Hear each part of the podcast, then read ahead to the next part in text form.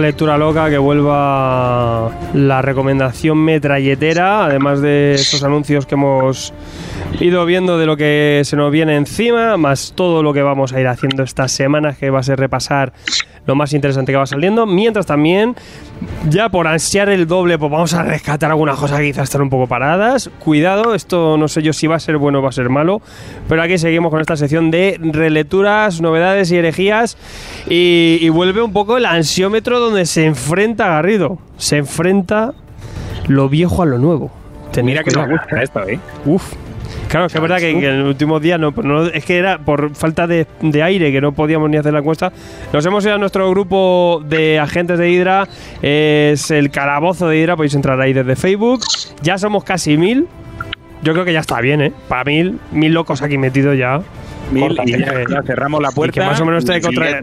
La puerta Y si está si semiabierta. quiere entrar, tiene que morir alguien. Sí, sí, Ah, si, que- si queréis entrar, decid que, que venís del podcast y tal, referidos y tal, porque de verdad que, es que si no la cosa se empieza a desmadrar. pero, pero eso es como en todos lados, se, se convierte Twitter en la cosa. Y bueno, pues aquí estamos, la gente ya ha votado un poquito lo que hablamos la semana que viene. Por aquí en Top 5 tenemos Harley Quinn, Cristales Rotos. Esa, yo creo que ahí el dibujo de Steve Puch es una flipada, si no. Eh, Héroe Return, Los Vengadores. Oh, Mira, ellos, Pérez. Vamos, ya. Siempre a tope. Toch- tremendo tochal ese, ¿eh? Tremendo tochal. Así lo Arkham, que da igual las reediciones, es una lectura que hay que tener, ¿no? Y una experiencia que hay que, hay que valorar. A mí, a mí sí me mola. Eh, vamos, que lo hablamos aquí, que, que nos flipa el asilo Arkham. Eh, Sex Criminals, número 5, pues top 2 tú. Cuidado. Pues el 5 traico. Claro, que al final es un número redondo, ¿no? Para esta serie. Era importante que estuviera ahí top 2. Y top 1, pues me sorprende bastante, pero ahí está. Viva el mutantismo, es que ahora tenemos la dinastía y la potencia. Y también ese macro de tocho que son los hijos del átomo en la edición esta de loca de los tesoros. Pues muy Yo bien. creo que es por la falta de ediciones, sinceramente. Quizá, quizá. Es que esto, casi, pre- aún así yo prefiero este monstruo a un holandés random, de esos que Ya, se ya. acaban. O sea que bueno. Que al menos todos estos tesoros gigantes eh, me caben en la balda de europeo y todos tienen el mismo formato. Cosa que se agradece. Que no en Panini siempre. Pero bueno, una lectura también que, que, oye, que traeremos por aquí algún día para analizar seguro. Sí, sí, ¿por qué no? Vamos a pasar un poco a algunas lecturas propuestas que nos trae el amigo Mike Mann, que ha sufrido, ha llegado a la librería y, hay, y cierto librero con, con mala uva le han diñado dos zurullos un poco complejos. Sí, porque en este caso obras recomendadas, no, obra- obras impuestas y menudos castigos. En este caso vamos a hablar de lo primero, y es que tengo que es un pájaro, es un avión, no, es un ladrillo de Straczynski, sí señor. Porque os traigo una reedición en integral de Superman Tierra 1. ¿Por qué? Sí. ¿Por qué? No nos lo merecíamos ya, pues por eso, como no nos lo merecíamos, aquí lo tenéis. 38 eurazos en formato de cartoné, 392 páginas, los tres arcos argumentales que comprendían la, la- la historieta de, de Tierra 1 de Superman, en este caso. Bien, partimos de la base de la premisa. La premisa estaba bien, o sea, ya en el 2010-2012 la editorial dijo, oye, vamos a coger a los personajes potentes de, de la editorial y vamos a hacer una versión actualizada al margen de, de- la continuidad de- del personaje y de lo que esté ocurriendo ahora y tal. Vamos a ofrecer a la gente una versión modernilla, actualizada. Entonces dices, vale. Y encima al guionista, como mínimo, para cada arco le voy a dar de 100 páginas para arriba, para que el tío se pueda explayar y pueda contar sus milongas y hacer lo que le dé la gana con el personaje, pero que sea algo moderno, fresco y que, y que atraiga nuevos lectores. Entonces hasta ahí dices, bien. Ya cuando está Dandidio detrás dices, hostia, pues a lo mejor ya no está tan bien. Y se decidió por Straczynski, dices, hostia, pues ya apaga y vámonos. Venga, vale. ¿Y por qué esta versión, diréis, es esta versión que tiene este hombre Straczynski si mola? Se ha hecho Babylon 5, se ha estado en otras series por ahí de televisión y en películas, etcétera. Pues quizás es eso, porque Straczynski, la, la sensación que me da cuando le leo es que estoy viendo un capítulo de una serie comercial muy mainstream, algo muy para todo el mundo, algo como muy muy destinado a la televisión.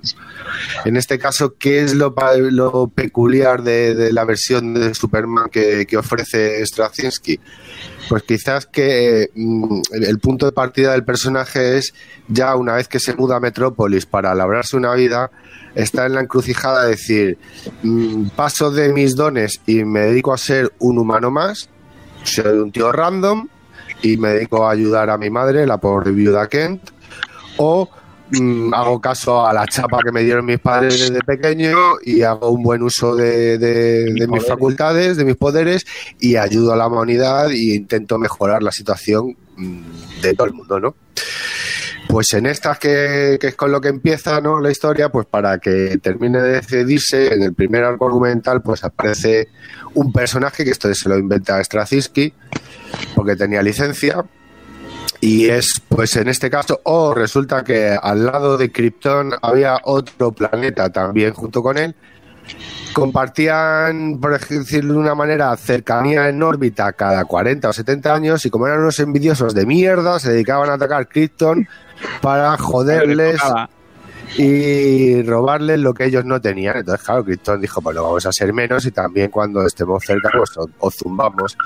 Y resulta que, oh, por azares del destino, alguien desde la sombra a estos mierders envidiosos les proporciona una tecnología que la que ocasiona que se vaya al carajo el núcleo de Krypton, ¿vale?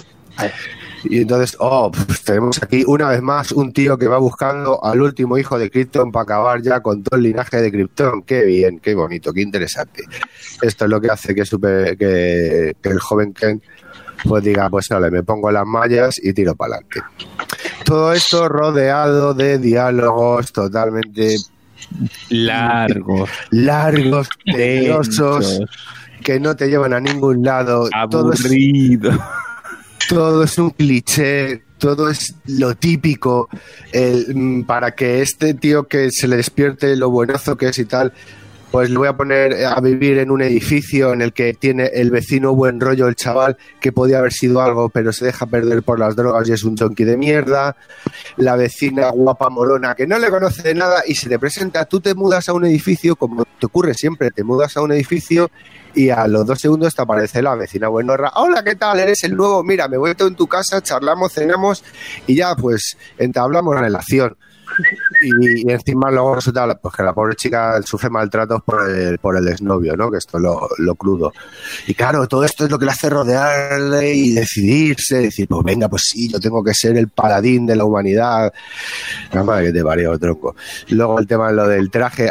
Hay que, habría que hacer otro, una investigación acerca de la máquina de coser de Mamá Kent. O sea, porque de siempre, de claro, supuestamente no utilizan un tejido que es irrompible, es ignífugo, mm, no le, no le hacen nada a las balas, pero Mamá Kent con esas, con esas prendas coge y con su máquina de coser le hace el disfraz de super. Hay que decir que esto es algo que ya ha ocurrido en casi todas las versiones de No. Ya, por eso Es- digo que hay que hacer ya un pero lo podemos coser y es como... Venga, suspensión de la realidad, suspensión Y de la aquí- realidad. Aquí es un poco joder el decir, mira, aquí, y y el rollo de la S, aquí, pues, pues esto se lo ha corrido de tu padre, porque eres el hijo de la esperanza o algo así, le dice. No, el hijo de no sé qué. Y claro, dices, esto está muy bien cuando lo lees en inglés porque dices ese de son, pero ya traducido te pierdes. Y luego dices, joder, tío, con lo que molaba decir, esto en mi planeta significa esperanza, es el símbolo de mi familia, de mi casta. De... Entonces, claro, dices, hostia, mola, le da más empaque. Decir, no, esto se le ocurrió a, a Granjero que dijo, eres el hijo de no sé qué. Joder, tío, que es todo como, como es- pues, y de esto ya pasas al segundo arco y dices, bueno, ya aquí en el segundo arco tengo a quién.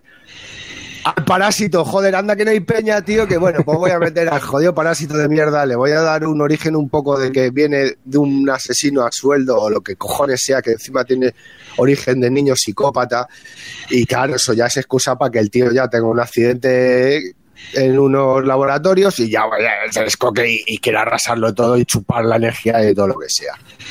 Aquí veremos, pues eso, como ya avanza un poco el rollo, porque hay una, ahí está la- ahí los restos de la nave donde vino el niño, se recompone por arte de magia y entra la conversación con él y, y, pues, pues empieza a tener un momento didáctico, didácticos, pero estos son cosas que se le olvidan. Es un recurso que coge estrategia y cuando necesita algo, ah, pues recurro a la nave y así pues le hago una armadura, o obtiene información y luego ya, no, coño, joder, pues si ya te has inventado que la nave se regenera y tiene toda la información y tal, y no sé qué, pues explótalo un poco más, pero bueno. Y ya después de este semejante odio pasaríamos al tercer arco, que ya pues ya esto lo leí vosotros, ¿qué queréis que os diga? Yo ya no podía más, ¿sabes? Digo, después, después de casi 300 páginas, digo, que ¿para qué me voy a empachar ya más de lo mismo, tío? Si sé ya cómo va a acabar en un diálogo vacuo, eterno, de 50.000 palabras que no me cuentan nada. Entonces, bueno, pues esto es un poco Superman, ¿no? El gran proyecto de Idio y Straczynski. Eh, de todas formas, es que, es que Mike es un, es un- tú eres una eminencia del deceísmo, del comiquismo, eh, pero sí que esto, por ejemplo, para alguien que quiere una primera lectura como Superman, estas, estas cosas que hace luego yo creo que sí van bien, ¿no?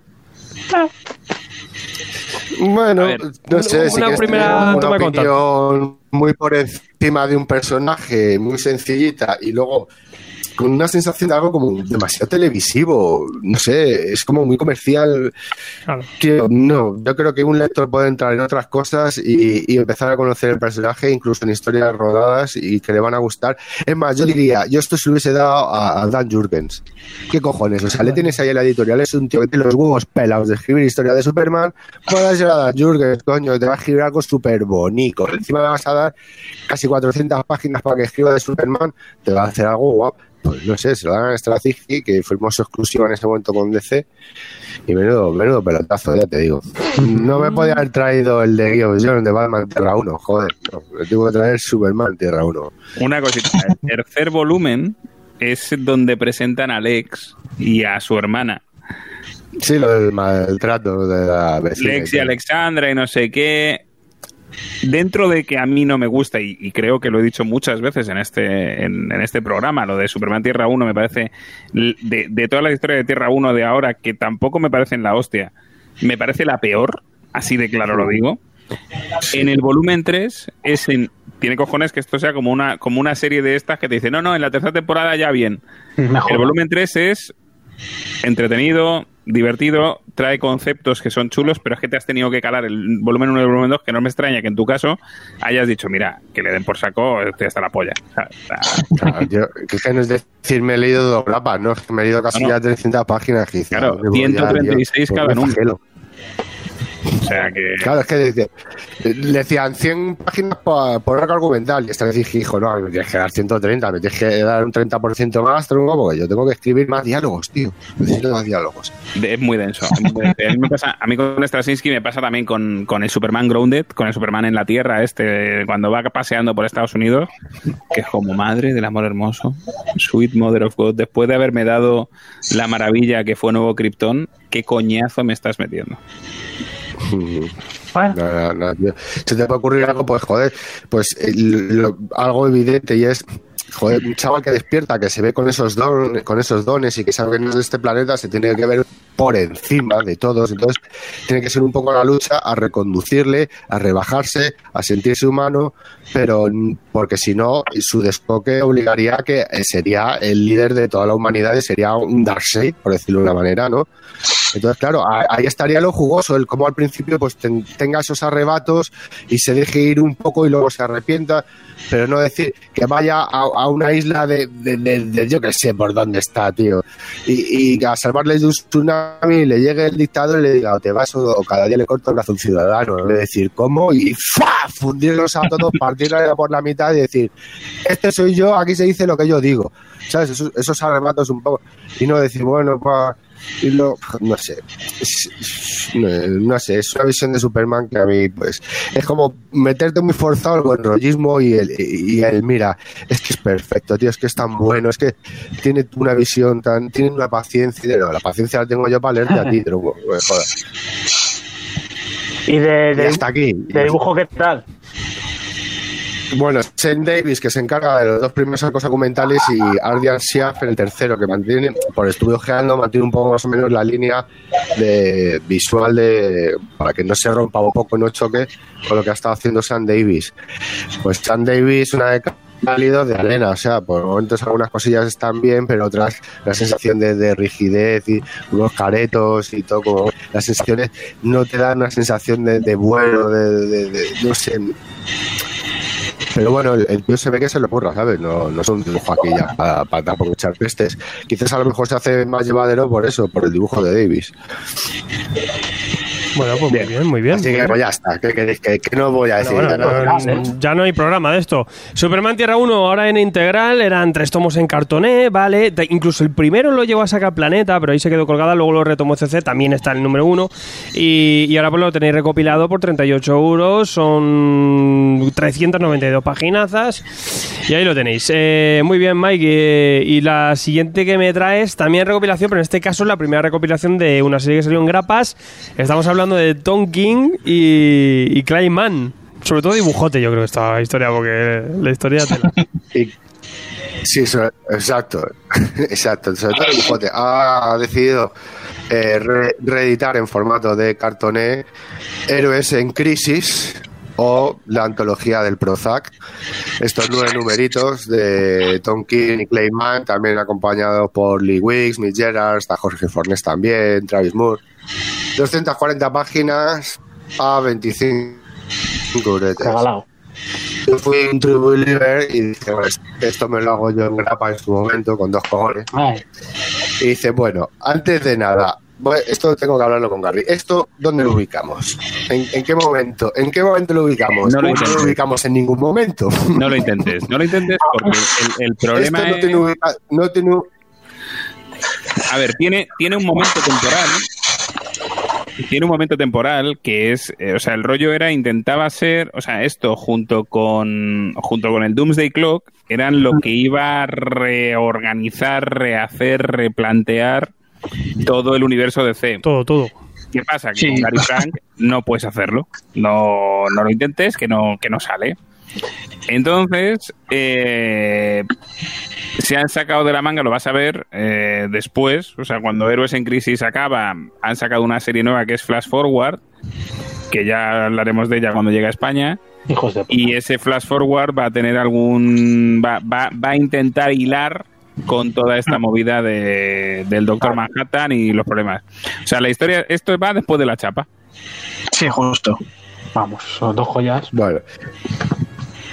Pues estamos después de la chapa y de repente durante nueve números Tom King nos quiere hacer ver pues que los seres pues son humanos. Joder, no nos habíamos dado cuenta hasta ahora. No, no fue a partir de los años 80 cuando dijeron vamos a hacerlos ya más reales todavía, vamos a darle más empaque humano. No nos habíamos dado cuenta. Entonces, Una cosa, antes de que Después llega Tom King y dice, Acaba. Un segundín, un segundín, antes de que ya he Vamos a hacer una. Vamos a plantear muy brevemente. Esto nos lo vendieron al principio Joder. Como una crisis de eh, eh, emocional de los héroes. ¿Vale? El planteamiento era la hostia. O sea, la idea de, de, de, de, de no vamos a hacer una crisis cósmica de la releche, sino que lo que vamos a hacer es meternos en la psique del héroe y en cómo precisamente esas, esas crisis cósmicas o, los, o todas las movidas que les ha pasado les afecta a la cabeza, como ya hizo Morrison en Batman Rip, aprovecho para colarla, em, cómo les afecta. Esa idea, ese concepto era la hostia. Otra Pero, cosa es lo que pero- John King ha hecho. Sí, porque luego nuestras mentes pajilleras van elucubrando ya y dices, hostia, pues aquí se va a organizar un mega cipote en un universo de C, todos locos, todos trastornados, aquí cada uno, no... Empieza de puta madre. nada. Empieza de puta madre esto, pero uff. Aquí, aquí Tom King se va un poco al Oliver y dice, os traigo una granja. Y aquí hay una granja que esto se llama santuario, con unos roboses. Y aquí la gente entra y sale, pero sin verse unos con otros. Aquí la gente, aquí los pacientes, por decirlo de una manera, eh, eh, comparten estancias a tiempo real, pero no se ven unos a otros. Y entonces aquí es para que venga la peñita de las mallas a desahogarse y a hacer terapia, unos porque han visto un filón y han dicho, hostia, esto lo necesito, y otros por imposición, por decirlo de una manera, y otros por- porque no tenían nada que hacer, pues voy para allá y. Entonces, a medida de muy poco contar hacia adelante y más reconstruir a base de flashbacks para ordenar ciertas cosas, de repente nos vemos que en la granja y a a alguien se le ha ido la olla más de la cuenta y a Iao y todos muertos. la duda recae entre dos personajes, Booster Gold o Harley Quinn. Entre ellos van zurrándose grapa a grapa y van agrupando, algunos, se van arrastrando a ciertos personajes, cada uno a su bando, eh, en, esa, en esa trifulca que tienen y se va organizando un poquillo y se van dando ya cuenta ellos de ciertas cosas a las que ya les lleva a, a- investigar un poco y darse cuenta de una trama principal de que, oye, pues no he sido tú, yo tampoco quién ha sido, qué es lo que está ocurriendo aquí.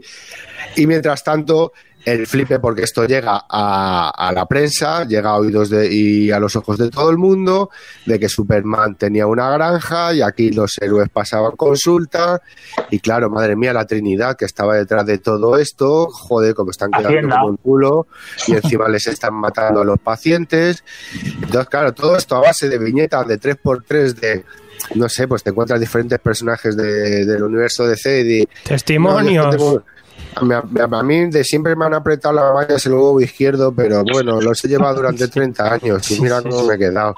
Tengo elefantiasis Fíjate, o cosas de estas, o sea, algunas que dices, "Pff, algunos personajes te hace gracia verle ahí, pero claro, es que lo, al final de cuentas lo que te están contando, si al final parece que Tom King se está riendo de ello, porque, no sé, esto es como un poco uno, uno- unos tarados que han venido de Bagdad, ¿no? Después de estar 10 años en Bagdad pegan- pegando tiros y vienen todos con la misma versión, aunque con diferente collar, ¿sabes?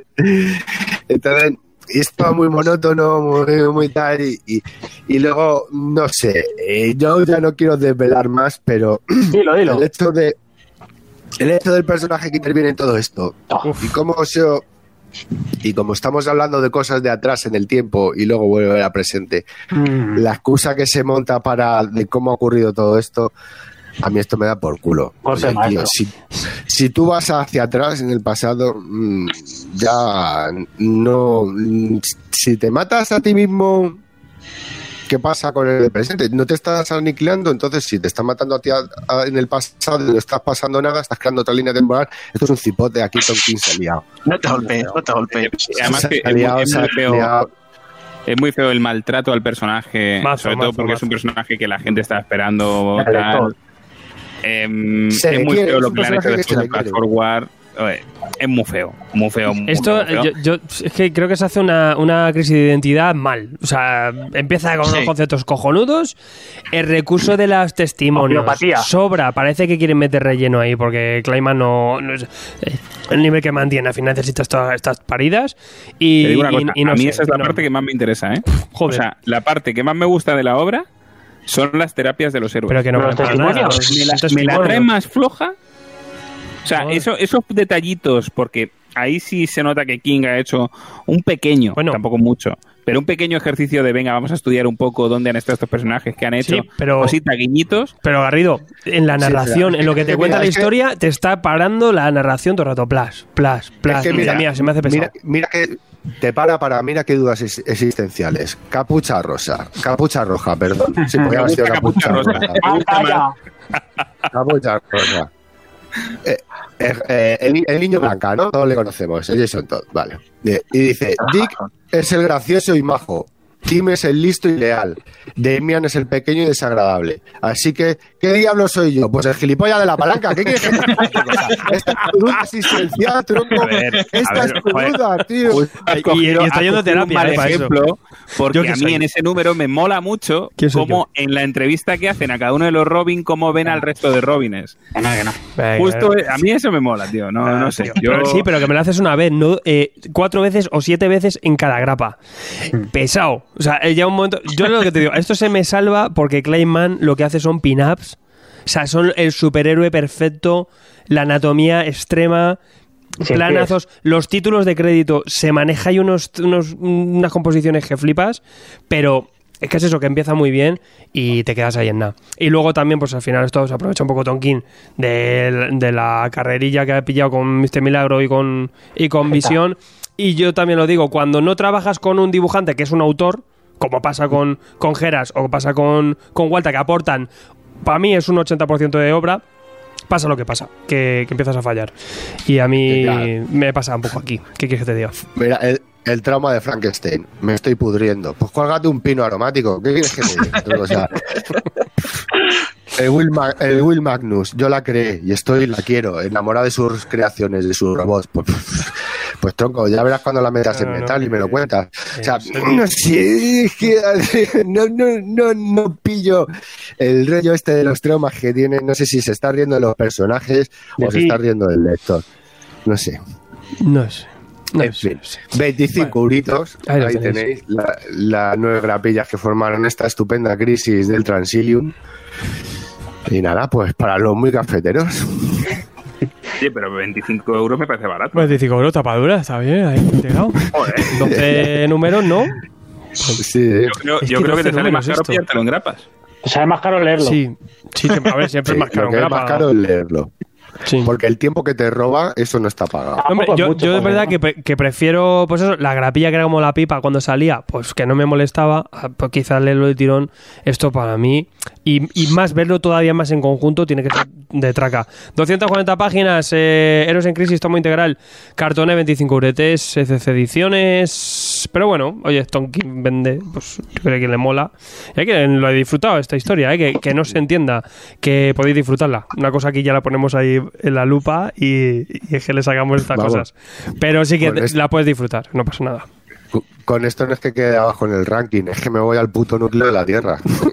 Pues ya veremos, ya veremos, porque eh, a- habrá que ver, habrá que ver. Ojo. Eh, me voy con los topoides. te bajo los topoides, muy bien, Monico. Ten cuidadico, eh. Venga, muchachos. Venga, señor. Mike. Chao. Y me voy a saltar ahora a las tierras del, del noroeste. Creo que estás en el noroeste de la estepa madrileña, o sea que por ahí andará Sergio H. que nos trae un cómic de autores argentinos que nos habíamos dejado por ahí en el tintero y creo que es muy importante también traer porque era una novedad bastante chula que, que aquí teníamos la falta hecha. Sí, lo iba a decir yo, pero ya te has adelantado. He pensado que Mike Man es un poco ese tío que va en el ascensor, se tira un pedo y se va y ahí te lo deja. Pues ahí nos ha dejado el, el a Claro, Crisis, ¿eh? Bueno, bueno. Sí, sí. Vamos a intentar subir un poco el nivel.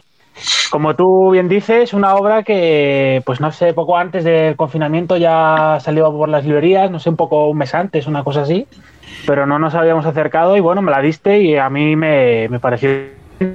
Hablamos de Cielo Alto, eh, guion de Diego Agrimbau, que no sé, a lo mejor Garrido lo, lo conoce, ha trabajado en, pues en, en Dargo, en Casterman, ha publicado cosas Norma, La Cúpula, incluso ha trabajado en DC y dibujo de Petro, los dos argentinos, como tú has dicho. Y esto nos lo trae Grafito Editorial, una editorial bastante pequeña, eh, afincada en Valencia, que yo no, no conocía, pero bueno, eh, como dice su su eslogan al final de- del tomo, apuestan por buenas historias y buenos dibujantes. Y bueno, es la primera que leo de la editorial, pero tienen buena pinta muchas de ellas y desde luego en este, en este caso que nos ocupa no, no andan desencaminados. ¿De qué va Cielo Alto? Editado por, que no lo he dicho, en formato rústica, un poco más pequeño que... Formato autor de Astiberri, vaya, los que me entendáis. Opa. Con, con solapas, un papel bastante, bastante bueno y bastante grueso. Y estamos hablando de unas 86 páginas, una cosa así, a 16 euros. Eh, vamos a explicar el argumento un poco brevemente, que no es complicado, pero tiene su, tiene su miga. A ver si me sé explicar. Eh, Cielo Alto, estamos en una, en una ciudad llamada Cielo Alto, eh, ubicada en un puente, es un puente gigantesco, eh, a, cientos de, de metros de, sobre el nivel del suelo, y ahí se, se levanta esta ciudad, Cielo Alto, que tiene una peculiaridad, y es que la edad de sus habitantes no se, no se suman años, ¿no? sino según vayas avanzando o para adelante o para atrás por la, por la ciudad, pues irás teniendo más o menos años. Esto es lo que cogen a los chavales eh, cuando nacen, como si le fueran a llevar al pediatra, y les llevan les marcan la edad. Dices, bueno, tú tienes una esperanza de edad de 95 años. Y eso en función a los, a los barrios que puedes ¿no? Eh, caminar, lo que abarca tu edad. O sea, si tienes 95 años, pues a 10 años por, por barrio, por así decirlo, por zona, pues puedes andar por estos barrios. Si te sales de, de tu rango de edad, pues dejarías de existir. Esto está muy bien pensado porque, claro, el autor, eh, tenía un, un problema ¿no? sobre cómo, cómo ubicar esta idea. Decir, claro, para los que son de tanto de la ver- verosimilitud, si vas para adelante o para atrás, vas teniendo más o menos años, pero ¿qué pasa si vas a los lados? Pues bueno, pues se le ocurrió la idea de ponerlo en un puente, que si vas hacia los lados, pues evidentemente te caes y así no hay problema. Eh, en esto nos presentan a un personaje, a un, a un chiquillo, Javier Dos Aires, que vivirá con, vive con su familia, el padre está, está ausente y bueno, pues, vemos cosas tan curiosas pues como que, que su madre a veces tiene menos edad que él, que él es, una, es un anciano en, en el, en el colegio, luego va a no, sé, a, no sé qué sitio a jugar un partido de fútbol y es un crío, o sea, cosas así tan, tan curiosas. Eh, entre tanto, viven estos, eh, podríamos llamar los, los, ¿cómo eran? Los, los transitorios, no, los, no me acuerdo ahora mismo, los, vamos, lo- están lo- los que se pueden mover libremente y van modificando su edad, y luego está la otra contrapartida, esto que vemos tanto en la, la ciencia ficción, un poco de razas, en este caso, gente que, pues, que son normales como nosotros, que no modifican su edad y que tienen una esperanza de vida que no se sabe y que cuando lleguen a ella morirán. Que eso no lo he dicho, los que van modificando su edad, siempre y cuando no se salgan de su terreno establecido, pues ahí tienen años y pueden vivir todo lo que quieran. Como suele pasar, eh, una, estas, dos, estas dos razas, por así decirlo, viven en una aparente calma, pero como decía la canción de Bruce Springsteen, solo hace falta una chispa para encenderle el fuego. Y como vemos tristemente hoy día con las noticias, una, una chispita empieza a prender la llama de, de la discordia, se empezarán a guerrear estas dos, estas dos razas.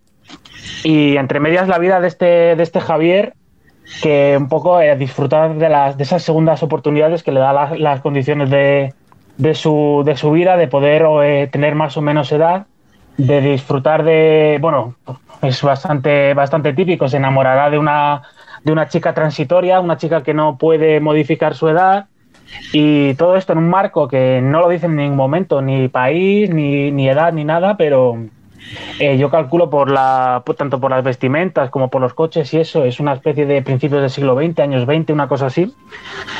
Y ya solo, bueno, el dibujo de, Pietro, bastante, bastante a la europea, dentro de lo, de lo naif caricaturesco que puede llegar a ser, tiene bastante detalle, narra, narra bastante bien, la verdad. Eh, muy, muy buen coloreado, con colores así planos, naranjitas, azules. Y para los que os guste la ciencia ficción, la verdad es que yo la premisa esta me, descolocó mucho porque, hombre, he visto, he visto ciencia ficción, he leído ciencia ficción, tampoco soy un experto, pero la verdad es que no, una historia así, una premisa así, nunca, nunca la había visto. Me parece muy, muy original esto de ir avanzando por las diferentes zonas de la ciudad, ir teniendo más o menos años, ir jugando con eso el personaje. Me parece muy interesante para los que os guste la ciencia ficción, pues tenéis una, una historia diferente, eh, original, que es sencilla, ya he dicho que son ochenta y tantas páginas, pero que la vais a disfrutar seguramente.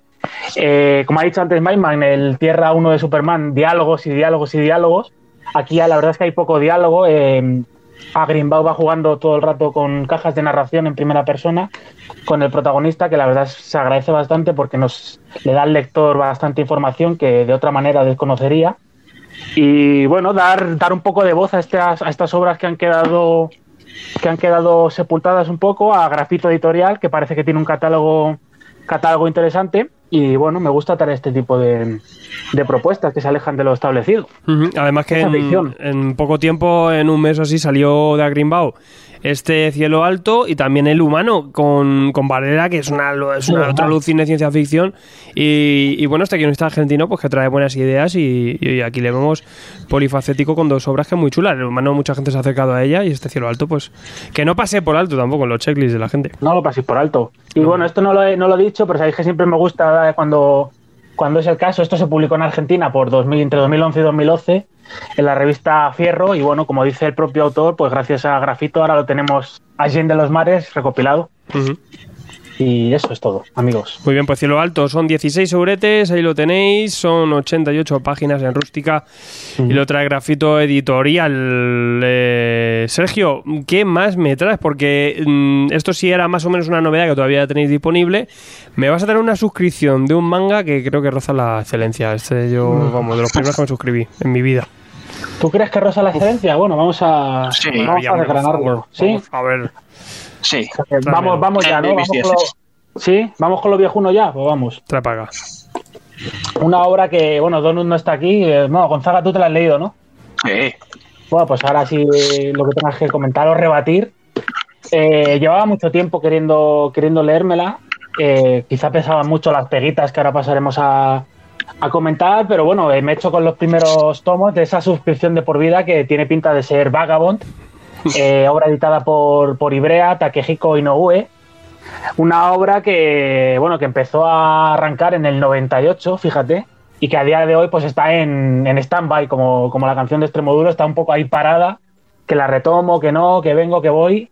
Vamos, que a día de hoy llevamos, eh, creo que son 36 o 37 tomos, y no tiene pinta de, de momento de continuarla. Él sigue, es verdad que ha estado muy, muy enganchado a un manga que se llama Real, me parece, o algo así. Creo recordar que me comentó Donut. Ha estado muy metido en su afición por el, por el baloncesto, que ahí viene, Inoue. Es un fan del baloncesto y ha hecho muchos mangas de baloncesto, como Slam Dunk, que un día también me tendría que, que meter. Hmm. Y bueno, metiéndonos en farina, que es Vagabond. Pues básicamente es un lo que en el cine llamarían en Japón un Jiraigeki o un chambara, un género chambara, que básicamente pues eh, samuráis, espadas, katanas, eh, época, eso sí, eh, época 1600 por ahí, siglo XVII, y nos cuenta la historia de Takezo y Matahachi, dos jovenazos, dos chavales en busca de fortuna y gloria o de un poco de afán de, de sangre y de acción, dejan su, su pueblo y se, se meten en, en un bando por una de estas luchas que tanto se ven en el, en el Japón feudal de esta época. No, no tenéis más que ver pues las adaptaciones de adaptaciones libres de Shakespeare de Kurosawa como eh, Trono de Sangre o Ran o películas menores como Asesino, Samurai Asesino, para ver estas guerras que se organizaban, ¿no? Y un poco el bando vencedor, pues salía ese shogunato que se establecía en, esas mansiones y iba mandando la, la región. Estos dos chavales eh, pertenecerán al bando perdedor, eh, quedarán vivos después de una cruenta batalla y tendrán un poco cuando se despiertan que, que sobrevivir, que tirar para adelante, que buscar su, su camino un poco de, de Ronin, por así decirlo, alquilando su, su espada, alquilando su, su talento para matar. Eh, se encontrarán con un, con un par de chicas que, que viven de. tienen un negocio, vamos, viven de los, de los restos de la guerra. Esto también me, me recordó mucho a una película japonesa que se llama Onibaba, aunque no tan, tan truculento. Y básicamente a mí que me gusta mucho este género de, de espada, lo que podríamos llamar el western japonés, eh, tan especial, que tiene esos códigos tan marcados, pues es una obra, la verdad es que de bastante, de bastante calidad. Yo le pongo una pega, que sí es verdad que en el tomo 2 se va, se va viendo bastante menos, que es la de estos, estos alivios cómicos, ¿no? Que yo, que yo llamo, estos, estos caretos de repente a los Inchan, que pone un personaje que te, a mí por lo menos me descoloca un poco, estas cosas así un poco tan exageradas que le gusta a ellos hacer. Pero el guion, la verdad es que está bastante, bueno, dentro del género que es y la historia que quiere contar, está bastante bien hilado, por lo menos los dos primeros tomos que yo he leído, te deja bastante, con bastante interés. Y sobre todo es el dibujo de Inoue, que es una absoluta barbaridad, es una pasada. Eh, tanto la- las escenas de lucha tienen una fuerza, un dinamismo, los planos que elige, los esos contrapicados desde abajo, la, donde coloca la cámara, es una auténtica barbaridad. Splash Page, eh, si podéis ver ilustraciones de Inoue, lo vais a, lo vais a flipar. Y eso, la pega que he dicho, son 36 números, ahí tenéis una suscripción si os engancháis, pero que bueno, que la obra está avanzando a ritmo muy lento, podéis tranquilamente ir picando un tomo 2 al mes según vayáis vayáis viendo y pues eso es uno de los de los greatest hits de- del manga, una de estas que funcionan a todo gas. Y por lo menos me he quitado la, la herejía de, de leérmela, la- las ganas de leérmela. Y tampoco, bueno, yo tampoco conozco mucho, no sé si ahora Gonzaga sabrá decir, pero quitando el lobo solitario y su cachorro, y están también estos dos autores clásicos de que publica CC, que ahora mismo no me acuerdo el nombre, que también tienen así algunos así de, de temática un poco chambara y todo eso, pero tampoco creo que haya así muchos mangas que nos lleguen aquí de temática adulta. La La inmortal. lobo solitario y su cachorro, a lo mejor. Sí, ya lo he Sí, el dicho, lobo- el pero la solitario, espada sí. inmortal, aunque la espada inmortal también hay que salvar muchas inmortal. diferencias. Y Kenshin lo publican también, ¿no? Kenshin. El Rurouni Kenshin. Sí. Que ese ya es menos realista, pero es bastante Mm. del estilo. Hombre, aquí está relatando en verdad la, la vida de Musashi Miyamoto, famosísimo, una vez más, que no es la primera que también lo hacen. Eh, se basa más en la novela de Musashi. También es verdad que mucha gente que esto está parado y, y- y este hombre, el Takehiko, hace un cómic cuando le da por ahí. A lo mejor tarda Sí. cuatro o seis años años o se muere y no hay más. Aún así no pasa nada. Os cogéis la novela de, del propio Musashi y, y os veis el final, si queréis. Pero bueno, eh, a mí me parece que, bueno, también hablábamos, no en manga, pero sí que tenéis eh, eh, Usagi Yojimbo, que también tiene la misma Ah, base y también es un- una cosa ahí a caballo, ¿no? El, el Yojimbo, pero, pero es que también Yojimbo al final es una historia de samuráis. Pero esto yo de- creo que esto tiene ese aspecto más real, ese arte que además viene de la pintura japonesa, que es impresionante, el- el- la elasticidad, el ritmo, el movimiento que tienen estas viñetas es, es impresionante, me parece que roza la maestría. Y, y- y ya por el apartado visual y gráfico, si os gusta la temática samurai, esta me parece Es imprescindible. Es, es, es, alucinante. O sea, que muy buena. Es una lectura que si os gusta la, la- la cultura oriental, Sí, tenéis que tenerlo. A mí me- es una suscripción, obviamente son... ¿Cuántos? ¿34 tomos llevan ya? 34, es 34 una cosa así. Y- 36 o así, creo que era. Y bueno, pues 34. la podéis hacer tranquilamente, poco a poco. En la librería veréis que puede ser algún tomo agotado, pero se va reponiendo. Y verás, sí que lo tiene siempre disponible. Y bueno, pues poco a poco a ir haciendo, ¿sabes? Que, eh, o sea, a mí me, me fascina. Es un cómic de estos que, que alucina. Y luego en el Landang también hizo ahí un serión Sí, este, este autor tiene bueno. dos gordas y con eso va, va que se sobra.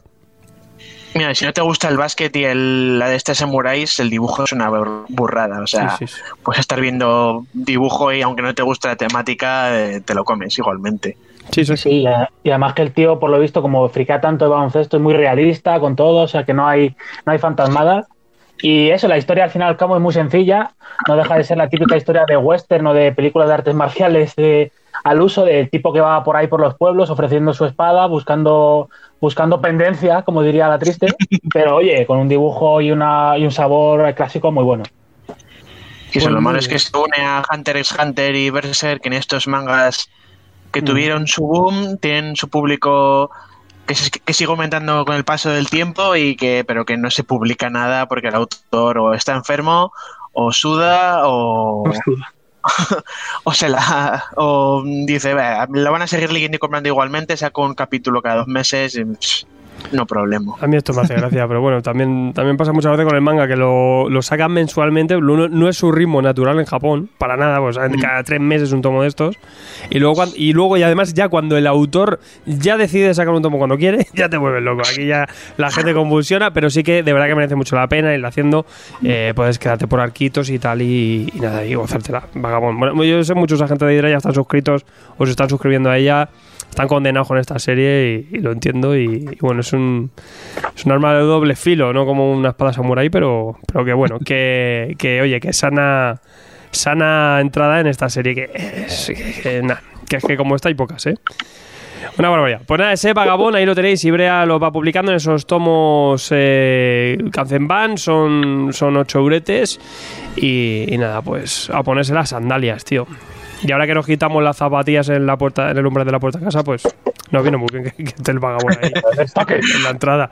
Muy bien, pues nada, Sergio, pues dos buenas lecturas y os voy a traer yo un poco mi metralleta random. Traigo tres novedades, eh, cosas maníacas y en medio voy a traer una independiente. La primera, tenía yo muchísimas ganas. Esto lo pillé el primer número USA porque fue todo un bombazo. Fue un anuncio esperadísimo y además eh, mm, me daría un poco por saco que se quede un poco en segundo plano frente a las novedades que hay.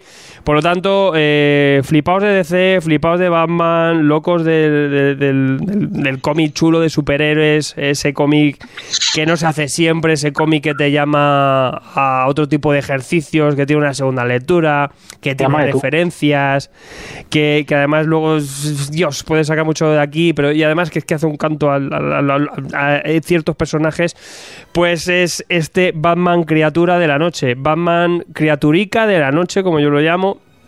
Estamos hablando de Kurt Busiek, ¿vale? Marvel's Astro City. eh, Identidad secreta. Que aquí va a tener mucho que ver esta obra con Identidad Secreta Superman, que lo tenéis en, tapa blanda. Hicimos un programa aquí.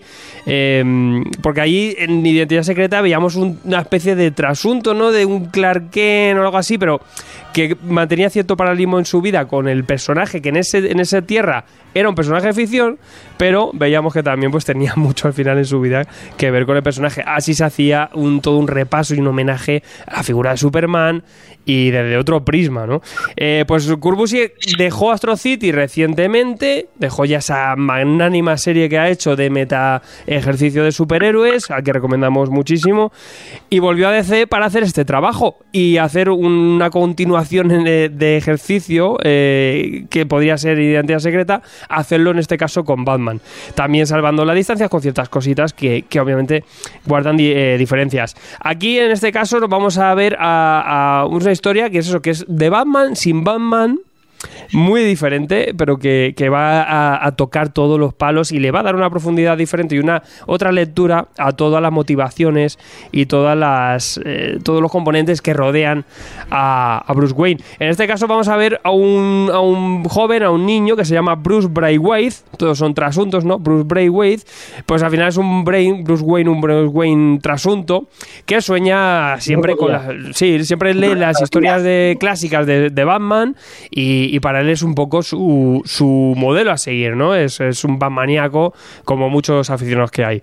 Eh, en cierto momento veremos que eh, arresta, bueno, que, que asaltan la casa de su padre, la casa familiar, un, un robo como cualquier otro, y asesinan a sus, a sus padres. Este chaval se queda huérfano a la, a- la tutela de su tío, un tío que también con su nombre compuesto acaba siendo un trasunto de tío Alfred, incluso ya le llama eh, Alfred, y, y bueno, le deja ahí en, una escuela, que una escuela también con, con buena educación, y este chaval pues empieza un poco ya a vivir de forma paralela pues una vida similar, ¿no? A como arranca un poco Batman. Y en cierto momento de la historia veremos que su sueño su, o su personaje, ¿no? Del que también se puede basar una vez eh, han matado a sus padres eh, y él siempre pues, va implorando, ¿no? De alguna forma que, que Batman podía llegar a asistir, pues se le cruza de alguna forma determinada y además de una forma muy extraña. Veremos cómo en ciertos sueños eh, este chaval eh, empieza a vivir, las, a tener visiones de una extraña criatura murciélago que va por, por las noches buscando justicia. Todo esto pues nos da pie a, que haya muchísimos trasuntos de, todo lo imaginario de Gotham. Vamos a tener trasuntos de un Gordon, vamos a tener trasuntos de muchas cosas, de los Robins. Eh, repasa absolutamente todo lo que, lo que rodea a Batman, pero como decimos, desde una historia un poco más realista, desde una historia que además juega en, en- un paralelismo siempre con todo lo que ocurre con, con Batman y además pues eh, siempre con esa referencia ¿no? y, ese, y ese juego ¿no? que, que utiliza aquí.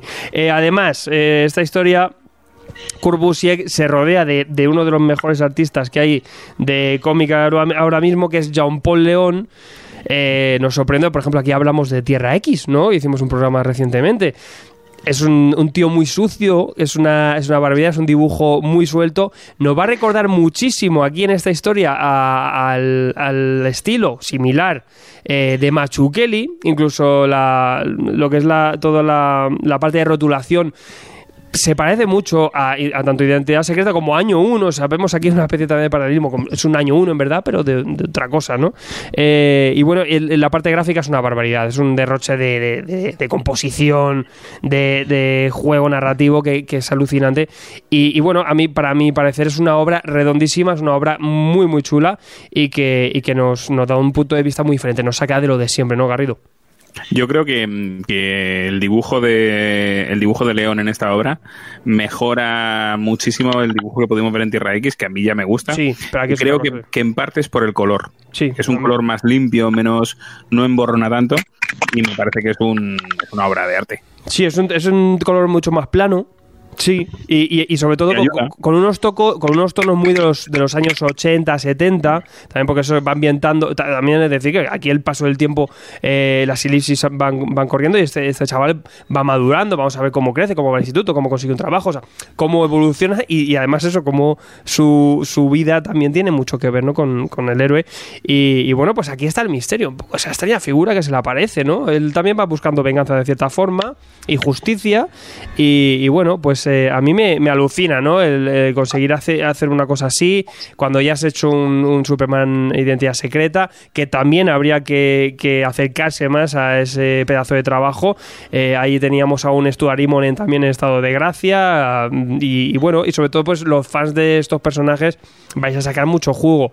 Y si acabáis de empezar a entrar aquí, pues bueno, pues van a tener una visión diferente porque no deja de repasar todo lo que trae consigo estos personajes desde, como decimos, pues desde fuera, ¿no? O desde, desde otro punto de vista que, a lo mejor te rompe mucho el ojete. Por lo tanto, esto no es una historia pijamera normal, es una historia de repaso, de homenaje, de trasunto.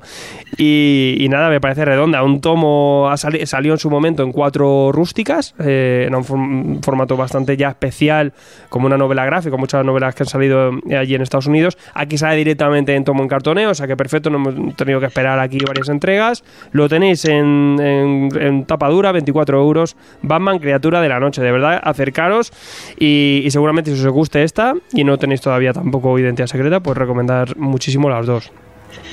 Eh, no sé si Sergio, tú lo tenías por ahí, me estabas enseñando. No, yo te estaba diciendo que, que en Scalpe, que también dibujaba a León. Sí, también, también una compañía que un poquito, sí. Ya, es un tío que es una maravilla. Y es lo que eso, que aquí vais a ver que tira por un estilo muy machuquelista y es impresionante. Con esos tonos retro que hace que, que- que sea flipante. Esto que parece que eso, que estamos tratando un cómic de los 80, parece eso, que no es el típico ejercicio que se está haciendo ahora en DC está fuera de todo. Y, y bueno, lo han metido incluso aquí, lo han puesto como DC. Esto no han puesto ni Black Label ni nada. Tenéis un tapadura toda la vida. Que no pase desapercibido, de verdad que esto es una chuchería. Es una chuchería. no la Label, no. Sí, no, no. Dejarlo así como un tomo conclusivo y, y nada, como un Sword. Es en verdad es un Sword. Tampoco le ponen ya sellos del Word a nada. O sea, ya es que al final nos perdemos en la forma, ya da un poco igual todo, pero en verdad esto es un Word. Lo tenéis ahí recopilado y, y es novedad total. O sea, que esto, incluso yo estaba dudando muchísimo, estaba sudando mucho de que esto no llegase. Digo, madre mía, CC, pero me traéis esto que llevaba tiempo ya editado y por fin lo tenemos. O sea, que, que muy bien. O sea, que, que nada, ahora que no, no lo perdáis, ¿vale? Y lo apuntéis en vuestro chelis si os ha interesado. Y bueno, me salto a, a- ya no Medusa, Hydra. Que me gusta, más, me gusta más el nombre. Va más, con la, va más con la casa aquí en este caso. Y bueno, pues en este caso, cambio de branding. eh, la editorial Hydra, que lleva muchísimos libros y mil historias, pues coge, coge eh, las publicaciones de cómic para también hacerla, imprimir las sellas bajo su, su editorial. Por lo tanto, no hacen un, un subsello. Me imagino que se habrán tomado un poquito más en serio el cómic, ojalá. Y, y bueno, nos traen este Costas Salvajes. Es un tomo que si vais a la, librería os va a flipar. Es un tomo así rojo con una, sale una máscara, una extraña máscara. eh, mm, no sé, aquí unos, unos detalles preciosos y tal, una tapadura que la veis ahí que llama mucho la atención, llama bastante la atención. Este Costas Salvajes es un cómic de los amigos de Vault Comics, que no, era, no es la primera que, que traen algo de Vault los de Medusa antes de, de hacer ese rebranding. Y bueno, en este caso es una obra de autores que no conocíamos tanto. Ram Quinto, Ram Quinto, cuidado, yo Ram Quinto no le conocía nada. Y, y dibujo de Sumit Kumar. Kumar, bueno, es nada, no conocemos nada, pero claro, lo que, bueno, el color también hay que mencionarlo, de Vittorio Astone, claro, también cuando veo, yo veo un italiano coloreando, ya me echo para atrás, ya digo, oye, va, cuidado, esto es un pepino, porque los italianos con el color no sé qué tienen, que tienen ese gustecito, la pintura, lo que sea, el, el renacimiento que está por ahí, y cuando colorean esta gente, pues aquí tengo este italiano y vais a ver el color aquí, que es una barbaridad. Color de Eh, Caravaggio. Hostia. Total, Caravaggio total. Y bueno, este cómic es un cómic eh, de vampiros y época colonial británica. Eh. ¿Cómo os quedáis? En la India. O sea, bri- eh, vampiros en la India. Una cosa muy loca. 1766. Vamos a hablar de eh, la Compañía Oriental de las Indias. Nos vamos a la costa Malabar, a Calcuta, donde Teresa, pero por mucho antes. Y en este caso, pues, movida de explotación, la ruta de la seda, ¿no? La ruta de la seda, los yendo para allá, barquitos para arriba, para abajo. Bueno, en este caso vamos a ver eh, a un vampiro, un vampiro que está ahí, pues yendo hacia la India, pues, para buscarse ahí la vida. No sabemos bien. Pero bueno, en este en esta especie de misión o viaje que tiene que tiene este vampireque, se va a encontrar que en la India pues también hay criaturas fantásticas, criaturas mitológicas, seres seres de, de otros mundos diferentes con, con ciertos poderes, ¿no? Enigmáticos. Y además que, que suponen un peligro para los propios vampiros, es diferente, es, es distinto, es más salvaje, ¿no? En medio de esta isla de monos que ahora te roban el iPhone, pues aquí te, te podían aparecer criaturas raras, ¿no? Eh, y bueno, pues vamos a ver aquí cómo se lía un poco parda entre los vampiros que están ahí en, Gran Bretaña con su camarilla todavía, estos viejos vampiros, ¿no? Con, con este nuevo elemento que ocurre aquí en la India, en un sitio tan remoto, ¿no? Eh, todo con un, con un background y un fondo sociocultural y político impresionante, con muchísima documentación, que sí que es verdad que a veces, muchas veces, la historia de la India y todo eso, pues muchos estamos mm, suspendidísimos. Pues bueno, al menos esta historia nos va a poner ahí, pero tiene muchísimo contexto. Y, y decir que, bueno, la historia empieza bastante densa. También es muy gracioso porque, eh, como homenaje a Drácula, que es una novela epistolar que está hecha a través de cartas. Eh, aquí tenemos muchísimos pasajes que también toda la narración corre a través de, dif- de diferentes misivas y cartas que se hacen estos vampiros, se cartean. Está contado así a través de cartas, por lo tanto nos lleva mucho a la época y además nos está haciendo un homenaje a la gran novela de Drácula, de Bram Stoker. Eh, y bueno, pues decir que quizá puede empezar así de aquella manera, vemos bien, vamos viendo cómo pasa, pero bueno, eh, lo que trabaja bastante bien son diferentes cliffhangers en cada número y en cuanto empezamos a meternos en te quedas con que la obra tiene bastante densidad, tiene mucho mensaje, está muy bien llevada y como historia de vampiros no nos va a ofrecer tanta acción, que la tiene, pero tiene eh, pues un- una situación eh, en la que no estamos acostumbrados a, hablar, a, leer eh, de ninguna historia, o sea que nos va a tratar eso, pues cosas históricas, nos va, nos va a tratar el tema de las colonias, nos va a tratar pues a, a llevarnos a, territorios un poco más, más exóticos y además pues eso con vampiros y criaturas extrañas de fondo. Lo tiene un poco de todo, es un poco de todo y la narración en muy poquitos capítulos, no sé si tiene 5 o 6, son, son pocos capítulos, pues eh, te consigue ganar como lector. Sí que es verdad que lo que decimos es una lectura que te renta bastante. La, el ritmo es, es, pausadico. Pero luego tam- también decir que eso, que es que la parte visual llama mucho la atención. Si vais a la librería y la abrís, alucinaréis. Sudmi Kumar hace un, un trabajo que quizá en ritmo hace que sea más lento aún porque hace la composición de 9 clásica Watchmen, ¿vale? Por así decirlo. Y eso hace que quizá se quede en algo más monótono, pero luego el, el arte es una barbaridad y el color ya eh, te lo eleva. Te lo eleva y, tiene juegos impresionantes. A veces con, con meros detallitos tenéis una ciudad de fondo impresionante o una mansión. eh, estamos siempre, siempre bien situados. Y luego pues el color es un color digital, pero con muchos recursos que, parece, que parezca que parezca acuarela y entonces ahí tiene mucho retoque, mucha, mucha historieta, muchísimas texturas. También es decir que, van buscando estos autores, van tirando de texturas por todos lados. Lluvias, salpicones, slabs, eh, efectos de lluvia. Es, es impresionante. Es, co- es como casi ver una película en HD con millones de, de efectos especiales, pero en cómic, ¿no? De la de cosas, elementos y texturas que han buscado aquí los artistas para hacer este, este trabajo. Eh, ¿Merece la pena? Yo creo que sí. Eh, a mí era una, es una, una lectura que de, de no interesarme mucho me ha acabado ganando como lectura final pues me ha hecho que, que me pille el tomo de cabeza. Y bueno pues si os gusta un poco lo, lo- de lo que trata de lo que os he contado aquí un poco el tema de vampiros y eso pues muy recomendable. Un trabajito de Bault eso no es ninguna locura no es ninguna maravilla no es para rompernos la cabeza pero sí que, que tiene chicha y oye que, ahí lo tenéis. En tomo en tapadura 17.50 este Hydra tú Sergio te lo te lo has picado No, pero me has convencido, lo he visto por ahí, pero. a ti te va a gustar yo sé que a ti No, te va a gustar Sí, sí, sí.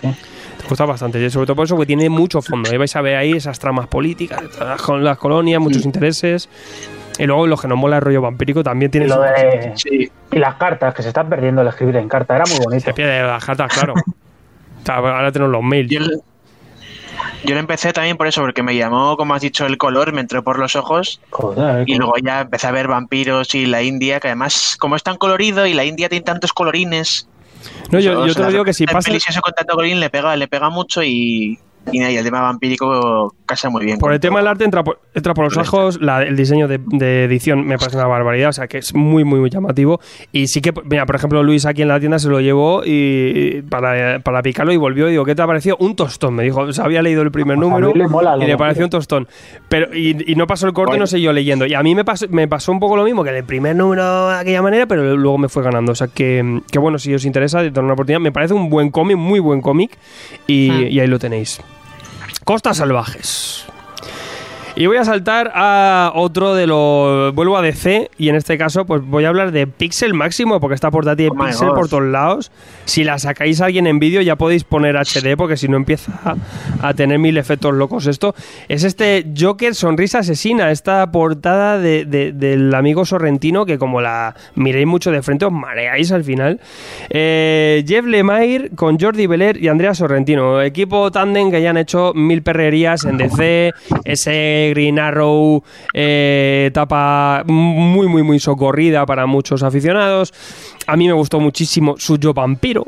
Que ojalá algún día la, la reediten. Lo malo es que estaba en crossover con la Liga de Justicia Oscura y eso ahí ya, ahí Lemay no estaba tan fino. Y, y bueno, pues aquí vuelven. Eh, Lemay siempre va haciendo sus cosas, eh, no para el bicho, pero hace sus picotazos en Marvel y en DC. En este caso, yo creo que para el sello Black Label le llamaron eh, para que hiciera alguna cosita y están llamando a ciertos autores para que hagan estos breves ejercicios, porque al final son tomos de muy poquitas páginas, unos 40 páginas o 40 y pico, 48 páginas. En tres tomos se hace nada. Al final no deja de ser, pues eso, 130, 140 páginas un pequeño ejercicio, lo que luego podía ser editado en un tomo y ahí lo tienes como una historia de estas que luego hemos comprado muchas de grandes autores, ¿no? De, de Batman. Eh, y bueno, pues aquí llaman a un, a un Lemire, un de Sorrentino, equipo que ha funcionado mucho en DC, equipo que es muy visual, equipo que está petando, pero petando a nivel estratosférico con Gideon Falls, decir que llegan nada al 3 y es que esta serie es impresionante y incluso aquí vemos mucho de Gideon vais a, es que vais a verlo, es que al final hay, hay que, no se puede no, no tirar la, la esta. Y bueno, se nota si es verdad que es un Lemire más cumplidor, que es un encargo, pero no decir que, que esta obra eh, me parece bastante interesante. Sí que es verdad que coges el, este tomito, eh, está, está editado como todos los de Black Label, es un formato más grande, es un formato más ancho, ahí también Sorrentino hace ciertas cosas que molan bastante, mucha, mucha visualidad, mucho más que en un comic book normal. Ver a un Sorrentino con más páginas, pues siempre mejor. Y, y bueno, decir que yo no me he quedado a gusto con el primer tomo, me he leído la obra completa ya, que ya está editada en Estados Unidos, porque si no la reseña no iba a ningún lado.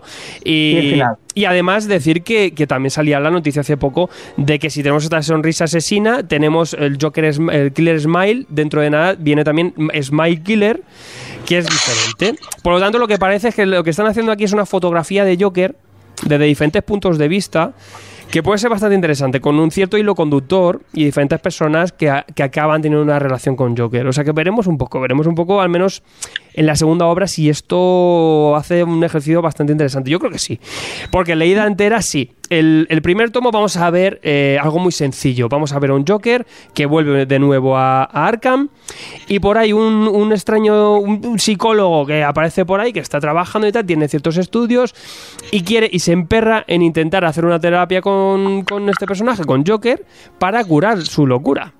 Algo que hemos visto, por ejemplo, en White Knight, ¿no? Que ahí sí que hemos visto que se ha curado del todo. Pues aquí, en una visión un poco más realista, vamos a ver a este mm, psicólogo loco que lo que quiere es pues, tener ciertas reuniones y en un breve espacio intentar sanar su locura. Algo que obviamente es algo pues, que te puede llevar al fracaso más estrepitoso y además Oye. te está poniendo en, en peligro porque te estás poniendo en contacto con un personaje bastante turbio. Y lo chulo, lo interesante es que está contado eso. El, protagonista aquí en este caso es este, este psicólogo y no es el Joker. La figura del Joker es como esta, esta persona que está visitando a este tío. Por lo tanto, lo vemos de una forma más ajena. El Joker no es 100% el protagonista, está contado todo como una tercera persona. Como decimos, el protagonista es este hombre. Y, y por lo tanto, la figura del Joker resulta mucho más enigmática, resulta más peligrosa. Y me gusta el aspecto que da. Decir que el primer número es nada más que esto. Se ven ciertas cosas, pero el girito lo vemos luego en el tomo 2. En el tomo 2 sí que parece que obviamente a este hombre le va a afectar. Le va a afectar de alguna manera este contacto con Joker, de, para bien o para mal. Está dando más rollito este Joker. Este Joker está bastante callado pero da más rollo y a este hombre le puede afectar. Él tiene su vida, su familia, sus cosas y vemos, vamos a ver cómo le puede llegar a, trastocar la vida al intentar, intentar curar a este puto loco al fin de cuentas, ¿no? Eh, la obra completo eh, es sencilla también, decir que, que no estam- estamos frente a 130 páginas, es, es un trabajo que te lo coges sin ser tan sonado, sin ser de DC Label, y te lo calzas porque es guay, es una visión eh, diferente, es una visión que no es una historia más de Joker, es simplemente es un perfil a través de alguien. Y luego es interesante lo que quieren a lo mejor hacer después, porque va a ser más de lo mismo, va a ser eh, también una historia de Joker, pero a través de un joven Bruce Wayne, que también va a tener cierta relación o cierto contacto con, con Joker. Por lo tanto, por lo que estamos, pues, o se deja ver es que quieren hacer diferentes novelas que hacen ese perfil con gente externa y a él, ¿no? A Joker. Eh, además hay un hilo común que es un pequeño cuento un pequeño cuento infantil que, que dibujan así, que da cosita, que le cuenta el, el- el padre al hijo, le cuenta el padre al hijo eh, un cuento extraño del señor Sonrisa, ¿no? Y el señor Sonrisa, que es el Joker, eh, pues tiene ahí ese, ese componente que, que es un poquito it, ¿no? El tema, ese rollo infantil, que luego en esa segunda novela gráfica también lo va a traer. Al señor Sonrisa le vamos a tener por ahí, ¿vale? Ese cuento extraño. Y, y tiene ese hilo conductor. O sea que bueno, sobre todo lo, lo gracioso también, aparte de este ejercicio, esta propuesta, sencilla, pero curiosa, y para los fans del, del personaje, pues seguramente eh, me parece que, que está bastante bien, o sea que seguramente os acercaréis. Eh, el, aspecto visual de Sorrentino me gusta bastante, juega, juega mucho con atreverse, más todavía con los colores, juega muchísimos colores, sigue con fotografías, ahí enseña Sergio H mucha, mucha, mucha referencia a fotografía y retoque, pero además en un, en un gran formato, con las composiciones que hace, los, los, los juegos que hace, sobre todo esos colores polisaturados que utiliza, que son, son de otra, de otra época, eh, también mucho tono verde también, al final es una, una obra que intenta crearte ciertas sensaciones de nauseabundas, pero que siempre los, los verdes, los morados, ¿no? Esos colores de Joker están bien presentes. Es decir, que oye, que me gusta bastante, sí que es verdad que hay mucha gente que ya este formato son, ¿cuánto? 10,95, pues ya a lo mejor como ya CC ha asomado la patita y ha enseñado por 25 ese Batman condenado, a lo mejor ya se van a esperar al tomo. Sí que es verdad que no sabemos, nadie nos asegura nunca que todo vaya a salir en tomo y menos al segundo, pero quien lo quiera leer desde ya, pues oye, a, a mí yo a veces prefiero más la, la colleja de 10 eurillos cada visita, cada tres meses, que 25 de una. A lo mejor son- pero bueno, eso ya que depende de cada uno. Y, sí que decir que, oye, también hay gente que diga, bueno, es que ya me he zampado todo lo que hay, que hay por aquí, ya, pero bueno, si nos hemos acercado al Superman año 1, que vaya tela, o al el, el Batman este con el Joker en la- con una lámpara, que no tenía ni pie ni cabeza, esto por favor tampoco lo pongamos así porque, joder, que es que esto de verdad yo creo que de lo que ha salido eh, junto a Jarlín es lo más interesante, Jarlín y este, de calle, además. O sea que bueno, Aquí lo tenemos, también a la espera un poco de que Sorrentino o hace otro ejercicio más en Black Label con Bill Sienkiewicz sobre The Question. O sea que ahí también tenemos muchas ganas. Quizás Joker está demasiado utilizado, pero ahora ya sabemos que es otra franquicia que vende muchísimo en DC, por lo tanto que esto comercialmente está muy bien. Y yo lo que te digo, que está bastante bien. No es el, no es el Lemire que vemos en su indie, no es el Lemire de series largas, pero un trabajo concretito que me parece que es interesante, cuanto menos un punto de vista diferente de, de lo de siempre. Una historia más de Arkham, una historia oscura de Batman, de estas cositas que antes leíamos en leyendas de Batman y cosas así, ¿no? No sé, vosotros, ¿lo habéis leído? Sí, a mí me gustó. Me hace gracia como en, este, este tipo de historias de Joker siempre sale recibiendo palizas de Batman por aquí y por allá mientras está en terapia. Eso no puede faltar nunca. Y sí, no está mal. De- como has dicho tú, después de lo de Harleen, yo diría que es lo mejor que están sacando este de, de historias de Harley Quinn y de, y de Joker. Hmm. Sí, sin dejar de ser sencillo. Eso, por supuesto. Sí, sí, sí. que la El dibujo me, me gusta, le pega mucho. Pone esos tonitos de verde y de morado donde tiene que ponerlos y, y por lo demás el- esas sombras duras y tal le pega bastante. Está, está bien la, la, la colección esta. La, la propuesta de las portadas Pixel también Sí. son cojonudas, ¿eh? Entra por los Las, ojos. las alternativas, sí. No, entra por los ojos, luego, luego no, lo quiere, no lo quiere ver durante mucho rato, pero entra por los ojos. Hmm. Llama la Si algo de Joker y ves esa portada, lo coges y miras lo que hay dentro. O sea, así, así claro. Aquí es que sobre todo está tratando el tema de la locura bastante, que por eso también nos recuerda mucho a Gideon Falls, que también tenemos un tío ahí yendo a psiquiatra y tal, y locuras que pasan y tal. Pero bueno, aquí sí que es más, más mm, crimen, locura y, y paranoia. En fin, pues ahí lo tenéis. eh, Joker, sonrisa asesina. 10,95. Estos tapaduras anchos, locos de Black Label. Esperando al tomo si no, si no mola ir a, a esto. Sí que te digo que luego del tirón se disfruta bastante, bastante y se entiende más. Y ya cierro con una relectura muy rápidamente, porque quizá a lo mejor eh, hay gente que todavía mm, pues, no, no escucha la- las locuras y los gritos que los berridos que pegamos aquí cada programa, pero quería un poco resaltar eh, nuevamente el, el pedazo de cómic independiente y lo bien que te lo pasas con The Fix. The Fix de Nick Spencer con Steve Lieber, que por desgracia Nick Spencer se ha metido en Marvel con Spider-Man, que está haciendo una cosa pues normalita, lo de toda la vida con Spider-Man y alguna otra cosilla. Y, en The Fix me parece que estaba a mí pues eh, resaltando muchísimo. The Fix es un cómic socarrón, macarra, que os va a recordar mucho a, ese- a esa- esas partes de humor que tiene el cine de Tarantino. O ese género negro muy a lo Hollywood, ¿no? Porque tenemos dos policías corruptos, muy personajes, uno que tiene una personalidad súper mega extrovertida y es el liante de la pareja, ¿no? Y, bueno, se empiezan a meter en, en- Al final es una comedia de enredo, ¿no? Estos dos policías que la van liando parda, que quieren hacer una película sobre ellos, se meten en, en- movidas del porno, de, dro- de droga, de atracos. Pero ellos mismos, ¿no? O sea, no, es, que, no es que sean policías que vayan buscando atracadores, ¿no? Que ellos se montan atracos, o sea, que están muy locos. Y la lían bastante parda. y Además, un perfil de un Los Ángeles muy corrupto y muy loco a la vez. Muy, muy socarrón y muy divertido. Con un lenguaje, como decimos, muy del género negro, con historias banales y, diálogos impresionantes, pero que, no van a nada, simplemente nos quieren entretener, sobre historias mm, de, bar, pero de, gente turbia. Y, y bueno, es súper mega divertido. Si os gusta el GTA, pues también es como, es como ver el GTA, pero en cómic, ¿no? El arte de Steel Lieber es impresionante. A mí me alucina porque funciona genial para esta obra. Tiene un toque muy luminoso, por lo tanto funciona muy bien con la historia. Eh, siendo de humor, eh, lo trata, es un dibujo muy realista, pero eh, trabaja genial con el meme. Porque las caras son memes y a veces se basa incluso en propios memes que hay por ahí circulando por internet que hace que todavía te rías más, ¿no? La- las poses, ¿no? De, de- de risa, ¿no? Es que vais a verlo, al leerlo os daréis cuenta de estos memes y, y ese, y ese, ese cachondeo, ese cinismo que se trae, ¿no?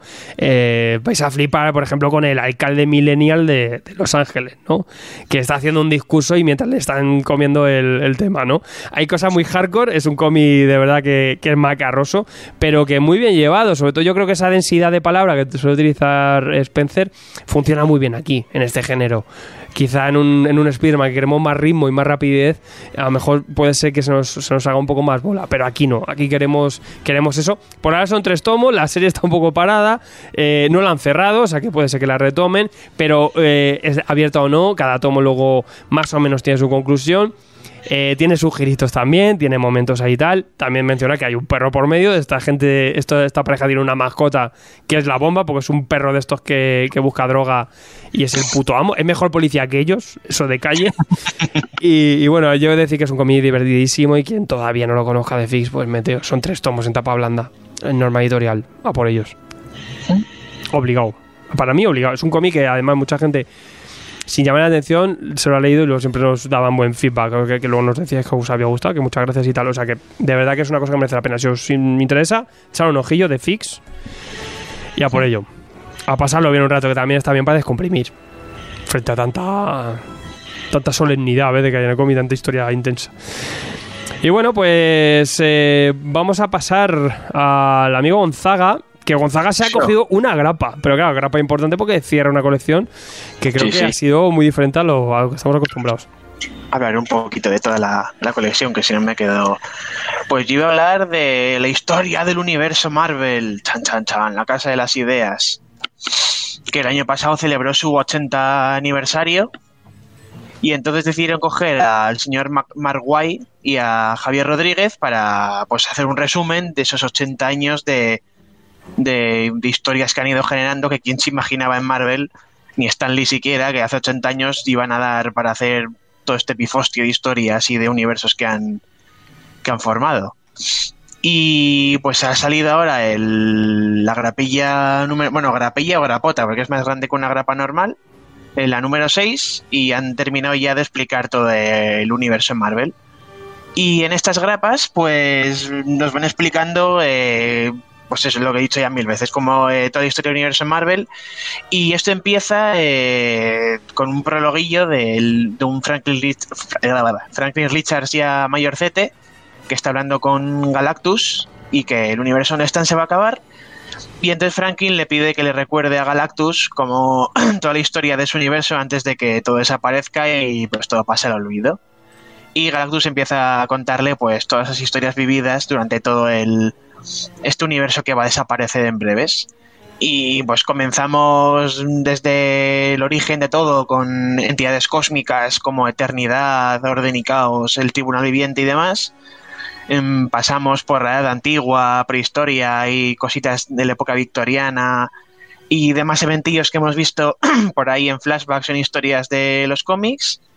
Llegamos ya a la, a, la chicha, donde empieza ya la publicación de cómics a Primera y Segunda, y sobre todo Segunda Guerra Mundial, con la aparición de, de héroes como Namor y Capitán América y Antorcha Humana. Y ya vamos avanzando por toda esta edad de oro que hubo de, de los cómics, luego la, la edad de plata, pasamos por este noventerismo lleno de armas gigantes y, y héroes súper musculosos, luego este bajón que hubo en los 2000, ya nos metemos en esta época de, de eventos de Marvel, que aquí ya la cosa se dilata un poco, ya van explicando más porque aquí ya pasan un montón de, de cosas, sobre todo que tienen que ver con cosas de actualidad. Y nada, llegamos hasta más o menos lo que sería el- la actualidad, que la actualidad en aquel, cuando ya salía esta grapilla era eh, Dynasty, Dyna- Dynasty Potencias de X. Mm, más o menos esta gente, el Markway, Markway, pues lo va explicando muchísima información bastante bien condensada, la verdad, que para la gente que ha leído los cómics verá un montón de referencias, que ya veré luego por los por el epílogo que hay en cada grapilla, pues hay un montón de referencias y cosillas que a lo mejor se te han pasado o necesitas refrescar. Y para la gente que mm, vea eso, que hay un montón de información para incorporarse al universo en Marvel, pues aquí tiene seis grapillas con resúmenes que son es- espléndidas. Además, al final de cada grapilla hay varias páginas donde te va explicando cada, cada cosilla, te va diciendo en qué cómic aparece, te va haciendo un resumen, porque claro, en la, grapa, en la parte de grapa está contado como si Galactus le contara un cuento a Franklin, está como mucho más idealizado y tal, pero luego al final sí que está explicado más en plan enciclopedia, en plan Wikipedia. Y eso tienes esas dos maneras de leerlo. Eh, el dibujo de- del Javier Rodríguez es genial, cómo consigue, al igual que Mark con- condensarte un montón de información sin que te parezca pesado y todo muy llevadero. Y sí que le pondría alguna pega, como por ejemplo que algún evento, sí que creo, algún evento, algún momento, sí que creo que, que se mete bastante con él y yo creo que no tiene esa importancia. Y luego hay otros que pasa como muy por encima o que ni los nombra, por ejemplo, eh, eh, Miedo Encarnado, Fear Itself, ni lo nombran. no sé, me parece un poco raro. Pero en general me parece eso, seis grapillas bastante buenas. Mira, una curiosidad, del año pasado volvió 2099, que también hacen mención al final de, de, esta historia. Hacen mención a eso, a, porque claro, acaban en Dinastía y Potencias de X, pero luego hay eventos tanto de futuros alternativos o de viajes en el tiempo que han pasado después en la temporalidad de Marvel. Pues eso lo hacen mención y también como es típico cada vez que hacen empezó una crisis o hacen un evento de este estilo en Marvel te hace como una como unos eh, repisquitos como un- unos pequeños teasers de cosas que van a pasar eh, de ahí en breves en los cómics eh, que ya veremos a ver qué, qué pasa y qué no en esto en estos en estas previews que hacen al final de este ah bueno y lo que iba a decir que el año pasado volvieron eso con cosas de 2099 en en Marvel, que nos trajeron a otra vez a Spider-Man, nos trajeron Conan en 2099, y como curiosidad decir, decir que en 2019 habían pasado 80 años, fue el 80 aniversario, y está a 80 años del 2099, o sea que es como justo el año intermedio entre el origen de Marvel y ese, y ese futuro eh, que se ha creado Marvel ahí en, en, en 80 años, que a ver si pasa y a ver, y ahí tenemos al Conan del futuro. Y toma, qué tochal. Y nada, decir que cada grapilla son unas casi 40 páginas, porque de eso te viene la historia y luego ese epílogo con toda la información. Eh, la publica Panini y la tenéis por 5 o 6 euros dependiendo de si queréis tapa dura o tapa blanda. Hombre, yo creo que vosotros. yo creo que esto en tomo luego va a petar. Sí, eso en muy tomo va a fuerte, ser ¿eh? Panini se podría dar un poco de prisa. En grapa lo hemos gozado. La Sí. verdad que a veces tiene páginas dobles. Y, a, y a mí me mola mucho por el, el, el cacho compendio que es de, de- de la historia del universo Marvel. También los extras luego donde te explican todas las referencias. También eso es espectacular. Genial. Y también cómo integran los conceptos nuevos de los macarras que han ido viniendo a traer cosas entre medias. Lo han puesto cronológicamente para cubrir bien el toque. Y, Sí. el, y el dibujo de Javi, o sea, mm, es otro Total. nivel, es otro nivel eso. Hmm. Muy goloso esto. Y eh, hay varias portadas, creo que hasta el Eulogio le, le dijeron para hacer una portada a una de las grapas. Así que no sé cómo irá el tema de, de portadas alternativas por aquí, pero molaría que el Eulogio, fuera a la tienda a firmar alguna de sus portadas de, de esta historia del universo Marvel. Tú imagínate. Bueno, aquí en España luego portadas alternativas, poquitas. Hmm. Me quedo para tanta grapa ya. Bueno, está guay. Bueno, aquí también acordaos que pasa Rodríguez, eh, Javi Rodríguez y hablamos, hablamos un poquito de esto. Y bueno, pues ahora, eh, después de bastante, porque como ha cerrado las tiendas y todo eso, y la grapa se ha, se ha postergado y todo eso, tenía que cerrar esto bastante antes. Ya ahora sí que la tenemos por fin cerrada, con toda la Sí. etapa moderna. Que está muy fresco. Pues historia del universo Marvel. Muy bien, Bonico. ¿Y ahora qué me traes? A ver. Yo traigo ahora mi ración de manga semanal. Uh, esto recién salido del horno, ¿eh? Sí, sí, esto... bueno, yo llevo tiempo ya siguiendo y hablaré luego de la aplicación Manga Plus otra vez, pero ya era hora de que trajeran esta porque esta serie mola mucho, pero como la publican mensualmente, por eso igual han tardado más, eh, traigo Higokuraku. Higokuraku, sí, no he leído mal. Eh, que es con una mezcla entre... El nombre es con una mezcla entre infierno y cielo, infierno y paraíso. Eh. Hell Paradise, creo que se llama en algunos sitios. Y esto lo trae un señor que se llama Yuji Kaku. ¿Y de qué va esta cosa? Pues esta cosa va de. está ambientada en el Japón feudal y empieza contándonos la historia de un ninja que se llama Gabimaru. Gabimaru el vacío. Y es el ninja más fuerte que existe y tal, pero está apresado por, por X razones. ¿Y por qué se llama Gabimaru el vacío? Pues porque el muchacho no puede morir, no siente apego a la vida y por su carencia de emociones, al parecer, pues por eso le han llamado el vacío. Y después de hacer masacres sin igual y matar a mucha gente y un montón de contratos y asesinar y tal, pues la hacen en la 314 y le capturan. Pero pues nos pasamos como un, tercio del tomo viendo cómo está intentando matar al muchacho este y no lo consiguen ni atravesándole, ni cortándole la cabeza, ni quemándole, nada de nada. El tío no puede morir, es, parece que tiene la piel de, de hierro o lo que sea, pues, imposible matarle. Y, pero claro, está apresado y el muchacho pues se aburre.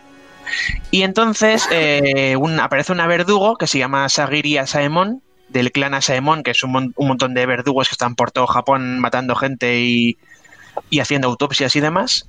Y le da una oferta.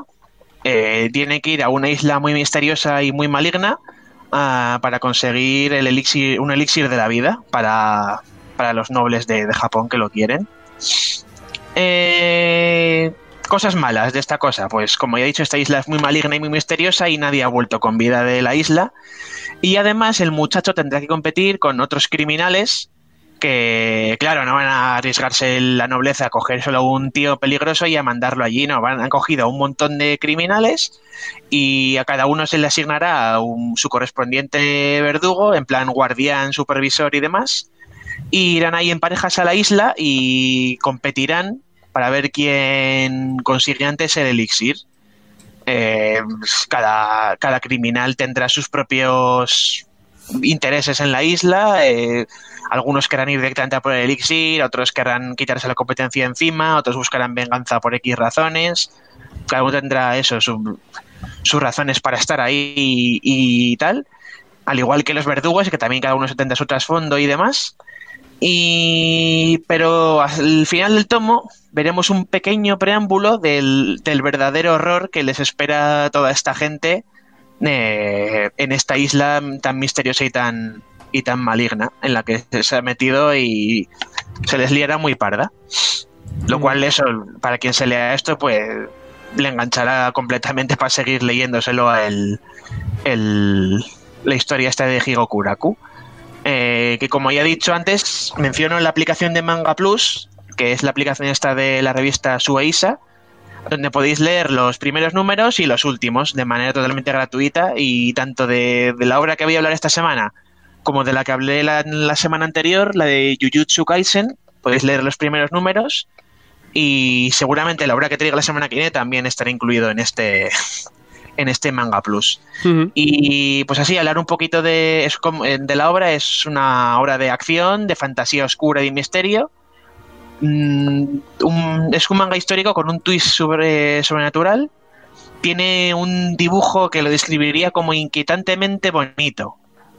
Cuanto más bonito y más cookie es el dibujo, más inquietante y más mal rollo te da. Cuanto más flores y mariposas veas y más gente sonriendo, más creepy es, porque la isla parece totalmente idílica y muy bonita y tal, pero uf, te da mucho, mucho mal rollo. Y bueno, tiene unos paneles de combate, unas coreografías impecables, muy bonitas, muy, muy chulas, eso porque además cada criminal tiene, te- tiene sus- su habilidad, su, uh, su arma y demás, al igual que los, que los verdugos que también participan en algún combate. Y nada, sí, me gusta mucho sobre todo porque es capaz de representarte un montón de, de pensamientos internos o de flashbacks y tal que en algún otro manga pues a lo mejor está en un capítulo pues con, gracias al dibujo que te transmite mucho y a la manera de, en los paneles, en las viñetas en dos viñetas ya pum te, te mete lo que te podía haber metido otro mangaka en tres capítulos. Y, Mm. y me parece muy dinámico en ese sentido. Y la recomiendo mucho, no es para menores esta obra, es para mayores de, de 18 y dadle un tiento. Eso, si no queréis compraros el tomo, meteos en Manga Plus, la leéis y luego os compráis el tomo porque seguro que seguro que os gusta. Pues muy bien, eh, tiene mucha pinta, o sea que bueno, sale dentro de muy poquito ahora también por norma. Lo vamos a tener, no en esta primer lanzamiento, pero así a mitad de junio lo vamos, lo vamos a tener, que han, han tenido como dos lanzamientos y nos llama mucho la atención y tiene un aspecto visual bastante chulo, sobre todo mucha, mucha acción aquí, mucha, mucha, mucha, mucha. Es una especie de, de debate royal, pero a lo flipado. Yo lo, Justo. lo veo, ¿no? Asesinos ahí a lo bestia. o sea, no sé. Luego se lía mucho más porque ya digo que yo la llevo al día casi desde que empecé O sea, a publicar. Esto ni, ni, ni, Pero no- está muy- ni novedad ni relectura. Esto casi un previstazo. Está venía arribísima. Se viene arribísima. Arrido, este hombre. ¿Qué hacemos? Pues hombre, yo traigo mis cosas. ¿Tú tendrás más movidas? No me digas, pero vamos a ver. yo traigo dos cositas. Bueno, y aquí me traes un cómic de transición, cuidado, de ceita. Co- correcto. ¿Por Bueno, dónde empezamos? A ver, tráeme esto, porque no, no- no- esto no sé si el tomo hace justicia. Bueno, empezamos por Injustice Zona Cero. ¡Injusticia! Claro, hay, un, hay una movida aquí que habría que pensar. Injustice es un producto muy curioso porque es un videojuego que cuyo, cuyo background es, eh, es el cómic. Pero primero no, no perdamos de vista que lo primero fue el videojuego y que dado el éxito del juego sacaron un digital first de bueno, a ver qué tal funciona tal y resulta que lo petó big time. Pero ¿qué ocurre cuando eh, tú tienes una serie que funciona muy bien, que es Injustice, pero que es una precuela a un videojuego? Imagínate que, Alfred, ¿tú tienes la Play 4? Sí, que la use ya es otra cosa. O la 3, o la 3, que es línea O la 6 no es 3. la 3. Eh, que la uses ya es otra cosa. Eh, si te pregunto, ¿tú tienes el videojuego de Injustice? No. ¿Tú sabes de yo qué- soy de. El, el videojuego, ¿tú sabes de qué va? De que se pegan, tío, los del DC, ¿no? Claro, es que esa es la movida. sea, a La ver, movida Jesús, es que un, tu juego de luchas a mí la historia me ha dado igual siempre. Claro, pero en este caso sí. Sí. que la historia era importante porque te iba llevando totalmente, o sea, tú ibas, tú no ibas con un personaje, sino que tú ibas por la historia de repente en diversos combates a lo largo de, de toda la historia que te iban guiando en el, en el videojuego. Y eso era lo que hacía del videojuego algo especial. Claro, pero es que después de 25 años de, de pegarse con el Street Fighter, or Alive y Soul Calibur y de todo, o sea, al final dices, no, que es que este tiene historia. Y tú dices, ah, vale. Claro, es que es algo diferente. Y además, de hecho, tú ibas cambiando de personaje. Claro. Cada dos o tres Sí, sí. combates se cambiaban de personaje y te ibas a otra parte de la historia y ibas, ibas viviendo la historia.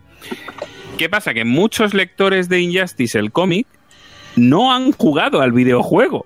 Hay muchos, hay, hay más lectores que, que- que jugadores. Es que es más Entonces barato. dijeron, claro, entonces dijeron, bueno, vamos a hacer una cosa. ¿Por qué no nos sacamos ahora que ya han terminado eh, los cinco años de, mm, de Injustice, ¿por qué no nos sacamos de la manga antes de sacar el cómic de Injustice 2? ¿Por qué no nos sacamos de la manga un cómic que nos sirva para unir Injustice con Injustice 2 y además les dé a los lectores que no hayan jugado al videojuego la historia del videojuego? Entonces, durante estos. A ver, pone que son 12 números, pero no es real porque realmente son como dos años. O sea, tienen season como Season 1, Season 2. Em, y entonces la historia es que te va siguiendo. Bueno, no, es volumen, volumen 1, volumen 2. Eh, era Digital First, con lo cual realmente son como 24 capítulos, más que 12, más que 12 números. Bueno, pues las páginas en digital están por la mitad. Claro. Entonces, Y lo que nos vamos a encontrar aquí, básicamente, es una reinterpretación de los hechos del videojuego de Injustice. Pero como seguir exactamente los hechos del videojuego sería, no voy a decir aburrido, pero es que si no estás viviéndolo tú, no tiene la misma gracia. Nos van a introducir a Harley, súper famoso personaje que todo el mundo quiere y que tal, que se ha convertido en tal. Pues Harley va a ser el personaje al que vamos a ir siguiendo durante. eh, va a ser el lector, a grandes rasgos. Entonces vamos a ir siguiendo a Harley a través de los eventos que van pasando en el videojuego. Muchas veces la pelea no la vamos a ver, la pelea completa, pero sí el momento de la llegada de los personajes de, de- de Tierra 1, vamos a decir así, a Tierra Injustice. Eh, va- nos va a contar un poco qué es lo que ocurrió con Superman, por qué se volvió loco, etcétera. O sea, todo esto nos lo va a ir, nos lo va a ir detallando y, y la gracia es esa, que va a ir siguiendo un poco eh, toda, la, toda la historia del videojuego. Si has jugado al videojuego es totalmente innecesario, totalmente, porque ya tienes la historia y porque lo que aporta dentro del personaje de dentro del personaje de Harley, porque ella tiene su propia historia, ¿no? Como que cosas que van pasando en el videojuego, pues te la van te va dando como una como una explicación posterior, ¿no? Mm. Eh, un ejercicio de retrocontinuidad ya os digo, entretenido, divertido, pero más allá de, de- de saber eso, que, que nos va a ir siguiendo los combates de- del videojuego, pues es que tampoco puedo contar mucho más. Porque no hay, no hay mucha más tela que cortar. Mm. Para completistas de Injustice, si lo queréis, para, para aquellos que no hayáis jugado al videojuego y queráis enteraros, que siempre podéis entrar en YouTube y ver un gameplay, pero hombre, esto está un poco más divertido que ver un gameplay de alguien. Y, y poco más. O sea, no, no os puedo contar mucho más, chicos. Hmm. En este caso, no, no hay mucha más tela que cortar. Eh, cosas a destacar: el dibujo de Sempere está muy bien, cuando le toca a Sempere. Eh, Popman también está por aquí. Bueno, 31 euritos. Y tenemos ahí pues unas cuantas paginicas, son 280 páginas, o sea que tampoco ni tan mal. Sí, hombre, que, que te renta un poquillo y bueno, si estáis haciendo toda la continuidad de Injustice en tapa dura, antes que pasar a Injustice 2, pues este ya, una vez finalizado el año 4, serían los cuatro tomos de los cuatro años de Injustice y luego usted Me falta el año 5, ¿eh? Ojo. ¿Verdad? Sí, el año sí. 5, cierto, cierto, cierto, cierto también. El año 5 de Injustice. Y, Y esto, esto temporalmente va eh, justo después del año 5. También, chicos, Claro. esto ha salido en grapa, ¿eh? Sí, sí, también. Esto- También. y en ya blanda, salió me parece grapa. O sea, esto, esto no es nuevo y tenéis las grapas por ahí en cualquier lado. sí, sí, que parece En cualquier muy- lado. Porque no. To- todo a tomo. Pero bueno, Pero bueno. ahora pero en bueno, tomo. muy aquí bien. Tomo tenéis. gordo. Pues ya Injustice, tenéis bueno, Injustice es bien. Injustice Zona 0, eh, 31 euretes integral, eh, lo tenéis por ECC, 280 páginas. Para mí sí que es ya demasiado. O sea, para mí es como, uff, yo me quedé por año Bueno, 3. esto es una historia muy chula, ¿eh? Dale un tiento, Alfred, porque la historia está de Injustice Pero- está bastante guay. Pero porque es la historia de Injustice. O sea, la historia está Sí. chula porque es la historia del videojuego que está muy bien y muy bien Sí, trabajada. Es que NetherRealm desde que empezó, en plan, empezó Mortal Kombat 9, Injustice 1, Mortal Kombat 10, Injustice 2, Mortal Kombat 11, en cada juego de esos se marca un modo historia que ya quisieran el 90% de películas inspiradas en videojuegos hacer, hacer eso que ha hecho el, es, en NetherRealm en, en tanto en Mortal Kombat como en Injustice. Es que es flipante. Sí. Si, ponéis, si ponéis en YouTube historia de cualquiera de los cinco juegos que he dicho, con las cinemáticas, es que flipáis. Es flipante. Muy Me bien, Además, se pues... supone que van a sacar dentro de poco Injustice 3, pero como se está retrasando todos los eventos de videojuegos, todavía no han dicho nada, así que igual tenemos cómic de, de los eventos de Injustice 2 y luego la precuela de, de Injustice 3, como hasta ahora nos tienen acostumbrados. Arribísima con Injustice. No, no hay justicia. Eh, pues y, y ahora, pues Garrido nos trae un cómic de Berry, pero de Batman. Cuidado. ¡Caramba! Oh no my es god. exactamente Astiberri, es caramba. Bueno, Así es que, una sub, es una sub una pequeña un sellito de el Astiberri. sello. All right. Eh, no es verdad, no es un cómic de Batman. Bueno. No, Buah. lo pone Batman. Cualquier parecido con la realidad o con cualquier personaje o personajes de cualquier editorial de cómics que no sea la que publica este TVO es pura coincidencia. Chan, chan. Disclaimer en la página 1, amigo. Pero, pero eso es un mensaje para DC, para DC. Ya está. Vamos, vamos a tener la historia de El murciélago. Nadie ha hablado de Batman. Basada en el coronavirus, Nadie. entonces. Es, es una de confinamiento. Es una historia de confinamiento. Joder. Eh, es un cómic de, de Álvaro Ortiz y el título es El murciélago sale a por birras. Bien. Me gusta cómo suena.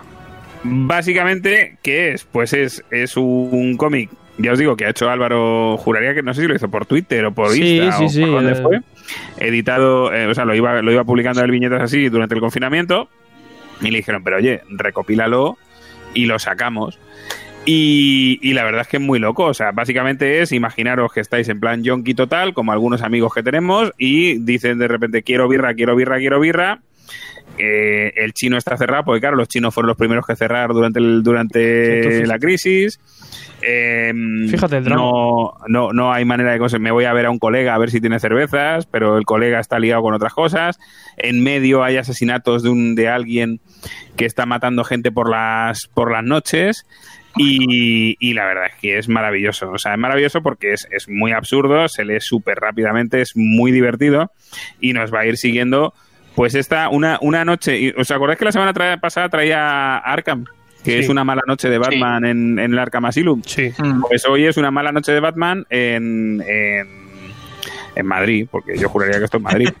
Eh, entonces, básicamente, no, no tiene birras porque ese Alfred, Alfredo se le olvidó comprarlas.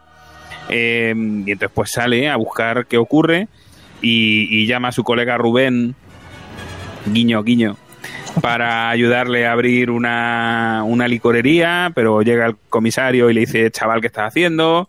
A partir de ahí se va a ver a Catwoman, eh, se va al asilo a ver qué está pasando, eh, hay una, lo que os digo, de repente hay asesinatos y, y vamos a investigarlo, y la verdad es que juega con todos los guiños, todos los guiños que te puedas imaginar del murciélago, pero también es cierto que mancilla muchísimas cosas, o sea, hay momentos tríos, hay momentos eh, amores con otras eh, razas eh, animales, me atrevo a decir, y, y el archienemigo final, el asesino final, que, claro, no olvidemos que esto se hizo durante el confinamiento con la crisis, que le echaron primero la culpa al murciélago, pero luego la culpa la podía tener otro bicho, Mm. el pangolín.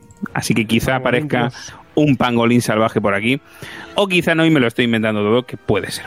Pero las- los guiños, por ejemplo, a Batman contra Superman, a el momento este que os he comentado antes eh, fuera de fuera de micro, en el que eh, se hacen con super colegis gracias a que les gusta la misma cerveza en lugar de que su madre se llama igual y ese tipo de cosas, está súper bien. Dibujo súper divertido, historia absurda más no poder y sobre todo es eso, a mí me hace muchísima gracia el hecho de, de una una noche de Batman, del murciélago, perdón, una noche del murciélago saliendo a por cerveza y que tiene cierta necesidad de cerveza y, y que, oye, que ya llega un momento que no puede más, que no puede más. Diez pavetes, editado por Caramba Comics, sucursal de Astiberri y Amiguetes. ¡Opa, caramba! Y, y yo siempre soy muy fan de Álvaro Ortiz y lo que ha hecho aquí lo podéis leer online, pero es mucho más divertido. Aquí el tomito, súper bien editado. 128 páginas por 10 eurillos. Venga, hombre. Me, Venga, mol- hombre. me moló porque viniste a la librería buscando ahí cositas de DC y dije, coño, pues este de, de murciélago. Pues me lo pillo. Murciélago. Ah, pues, pues cuadra muchísimo. Claro. Cuadra muchísimo. cuadra muchísimo. O sea que muy De bien. verdad que lo tenéis que leer, ¿eh? O sea, Genial. Yo lo leía por Instagram y es que me descojonaba con algunas páginas. También, también, yo creo que también puede ser que caiga. eh, Paco Roca también estuvo haciendo mucha viñeta. Mm. Así en, en redes sociales, puede ser que lo recopilen también a algún librillo, ¿no? Este tipo de cositas. En los agradecimientos del principio pone la gente que le, que le animó a editarlo y tal. O sea, que la verdad es que a mí me, me ha gustado, me ha gustado mucho. Mm, Muy Me ha gustado pues mucho. muy bien, pues ahí estamos. Pues el Es bien. murciélago sale a por birras. Eh, ¿Cuánto está? Estoy mirando el precio aquí en la, en la tienda. 10 euros. 10 euros. 10 euretes sale, 10 euros. sale en formato cuadrado y muy manejable. Mira que lo tengo aquí, que se ve, mira, se ocupa la pantalla. Buenísimo, buenísimo. En blanco y, bueno, blanco y negro, azul y azul y blanco. Un color así, no, no exactamente blanco y negro, pero, pero bueno. Y eh, me gusta mucho eso, cómo, cómo no utiliza ningún nombre. O sea, Superman es súper motivado. A partir de ahí vamos viendo, ¿sabes? Pero bueno, muy, muy fan y me gusta mucho. Muy bien, pues con esto más o menos cerramos. Sí que mi top me, me estaba justo ahora mirando aquí un poquito. El Hikokuraku este loco de Traya Gonzaga sale el 19, ojito, y sale a 4 euros. Sí, Como salió el Jujutsu Kaisen, que salió también pues bastante más barato, 4 euros, se engancha y podemos picar ahí para verlo. Tirado, ¿eh? 4 orillas. Pensaba que salía antes. precio, precio más barato que cualquier grapa de Panini ahora mismo. Donde yo miré salía el 5 de junio, he sido engañado. Ha sido engañado, ha sido engañado. También es verdad que nosotros tenemos acceso a distribuidoras. Entonces ya como, uff. Esos movimientos los ves allí in situ. Pues muy bien, pues ahora sí, si se os da la vida, nos vamos a ir a hacer un viaje espacial después de todo esto. Vamos. A ver qué pasa, a ver qué pasa con los robots, que ahora ya no mola los robots. Aquí mientras nosotros poniéndonos el OK Google. OK Google, enciéndeme la tele y cosas de esas. Pinocho del futuro. Claro, y ahora, ahora nos vamos a meter con ellos. Joder, si se acaban de pasar por aquí los pobres. Pobrecitos míos, con lo bajos que son. Vamos para allá.